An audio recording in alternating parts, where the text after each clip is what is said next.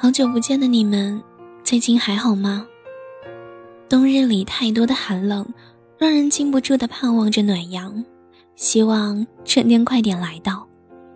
这里是原声带网络电台，睡前晚安，我是主播小白。今晚我看书读给你听。如果你想要看到、听到更多的好文章，欢迎加入我们的微信公众号。睡前晚安书友会，阔别许久，再次回到电台，不知道你们是否还记得那些我们互相陪伴的夜晚？请假前，小白曾经做过一期节目，叫做《我既不会撒娇，也不会独立》，是不是嫁不出去了？回来的第一期节目，竟也是和独立有关。当你变得那么独立的时候，还需要婚姻吗？我想，你也许和我一样，相信着变得独立并不是为了随时随地的结束自己的婚姻，而是为了让自己的家庭更幸福。今天，小白要和大家分享的文章叫做《你那么独立，还要婚姻吗》。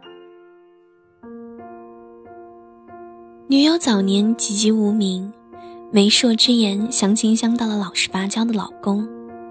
老公百依百顺，忠贞不二。她考量了自己飞扬跋扈的性格和门当户对的均衡，觉得这是门划算的姻亲，领了证，结了婚。也许是老公命里旺她，她结婚后风生水起。在业内三级跳成了大区经理，过上了优渥的高级白领生活。她已不是原来那个她，可老公还是那个老公。于是，嘘寒问暖成了娘炮，事必躬亲成了窝囊。她找我来倾诉，陈述理由如下：你看，我现在雷厉风行，日进斗金，上可迎客户，下可煮羹汤。再看看他，工作没前途，业余除了钓鱼就是打机，年薪才够我买一个包，也回答不出我专业精湛的问题。我们已经走的不同步了，你说我要他干嘛？我竟无言以对，然后问了他一个问题：假如你们身份互换，恩恩爱爱结婚。有朝一日，他如日中天，成了穿金戴银的暴发户，嫌弃你人老珠黄、糟糠之妻，甩给你一句：“我们已经不同步了。”你怎么想？大约就是现实陈世美挨千刀的不要脸负心汉吧。如果独立是考量标准，请不要双标。当对方也以同样理由终止爱情或婚姻。坦然接受，面壁思过，谁让对方比你独立呢？想起采访倪匡先生，和这位老浪子讨论过独立风潮的盛行。他笑眯眯地说：“女人独立是好事，这是懂得爱自己的开始。可是，如果太爱自己了，你还拿什么来爱对方呢？”古来。大难临头各自飞，而今一人得道抛夫弃情。你说你独立，不如说你自私。不知道哪里来的歪风邪气，把女人的队伍都带坏了。独立像场瘟疫，席卷了神州大地。独立似乎是睥睨万物的必杀技，是婚姻不能持续的万能药。你那么独立，还是不要结婚了吧。因为，保不齐这并不是你的人生巅峰。你二婚后发现自己又红红火火、恍恍惚惚更上一层楼，而当初那个同是大区经理的男人又低你一等，又要见异思迁一次了。三婚你倒是对老公崇拜有加，但是总裁级别的老公看不上你了。觉得你不够独立，不够优秀，不够资格做他背后的女人，你又得卷铺盖另寻他家。婚姻那么漫长，谁能够保证永不掉队，互相付出的搀扶和等待，才是你走上红毯步步为诺的初心。我另一个女友如今和老公夫妻双双创业狗，她最荣光的时刻是出去应酬，别人介绍说这是某某的太太。而在刚结婚的时候，她老公的 title 是这是某某的先生。他们备婚时几乎是千夫所指，每个人都认为平平无奇的老公配不上八面玲珑的她。当时他已经是业内赫赫有名的黑马，而他却一门心思坚持己见。他虽然现在一无所有，但是善良勤奋，够 man 够拽。他说：“这个人饿不死我。”一对婚戒就宣告成婚，没有婚礼，没有蜜月。结婚后，老公就开始创业，每天忙得焦头烂额。她怀着孕出谋划策，但也绵力有限，焦灼难安。她甚至想到了最坏的情况：不行就我养他。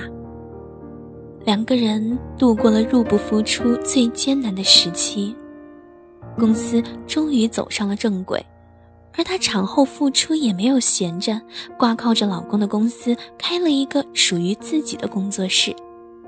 凭她的能力，这个工作室开在哪里都能开出花来。可她说：“你不觉得相辅相成、夫唱妇随很幸福吗？”当然幸福，每一份成就都是花式撒狗粮，每一次进阶都是婚姻的副产品。因为他从结婚伊始就做出了选择，往后人生就是两人三足，同进同退。独立的结果导向，难道不是幸福吗？不是为了更有主动权把控自己的人生和婚姻吗？明明可以牢牢攥在手心啊！我们付出的所有牺牲和平衡，都是因为爱他。而并不是依附。遥记我当年嫁鸡随鸡，我爸妈不同意。你这人生地不熟，砍个价都不会用粤语，吵了架你摔了门往哪里跑？你失去了独立性了呀。后来我辞职，专注生娃三五年，我闺蜜们炸锅了，你这不行啊。多少女人为爱守家，最后人财两空啊！你这不独立呀！我也喜欢和老李腻在家里躺躺沙发看看新闻。有了熊孩子后，这项活动的愈发珍贵性自然大过某些活动的盛情邀请。同行们坐不住了，你这烂泥扶不上墙啊！靠天靠地不如靠自己。杀出事业的一条血路，经济独立才是一个女人安身立命的本钱。我依旧保持着随时能独立的能力，吵了架可以打飞的跑，还能顺带旅个游。我这种心机婊，生娃期间也没忘记发愤图强，四书五经翻了个遍，顺便考了个研。独立只是一种低保式的选择。是爱情叵测、婚姻失利后仍能保证人生不被灭顶颠覆的筹码。我不会让他堂而皇之出现在我的婚姻里，变成看得见、摸得着的泾渭分明、锱铢必较、草木皆兵。谁都不肯服个软、吃个亏，那要爱情和婚姻干什么呢？能靠老公换灯泡、修马桶、买包包。我逞什么能，飒什么爽？我结婚是为了被疼爱、被宠溺的好吗？我们需要学会适度依赖，这是心理学上最健康的婚恋关系。我们自主决定自己的人生，保持高度自主性，但我们愿意相信别人，不惧于暴露自己的脆弱和孤独，不怯于向对方示弱。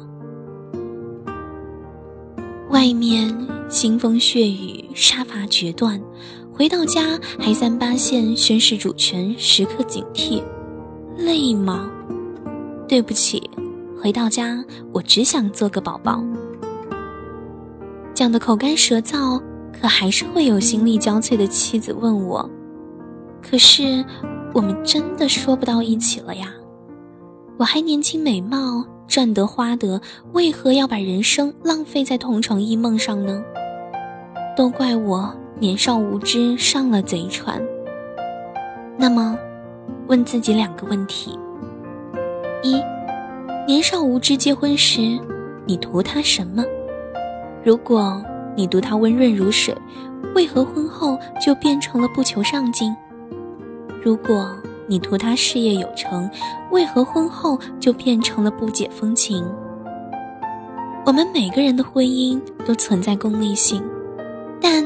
已然得到了硬币这一面的利好，又贪心的强求另一面，是他走的不够同步，还是你自己走了岔路呢？你可以对理想婚姻进行改变和升级，但前提是不恶意嫌弃，不强行催谷，而是潜移默化的一起努力。二，如果当年他并不是那般一无是处。那么，造成他性情突变的原因是什么？作为妻子，你找到原因并愿意同力承担了吗？否则，兔死狗烹，鸟尽弓藏。你抱怨他的不着力，对方是否可怨恨你的无情呢？没有人阻碍你另寻幸福的脚步，民政局的大门永远向你敞开。只是，你要想清楚。导致你婚姻失利的是你独立强大了，还是根本看不清自己需要什么样的男人和婚姻？将来你重蹈覆辙，一婚又比一婚糊，那就不要再舔着脸归咎于自己年少无知了。我是小白，感谢你听到我，这里是原声带网络电台，睡前晚安。每晚八点，我看书读给你听。本期文章由作者美亚授权录制，他的微信公众号“美亚在岗村”。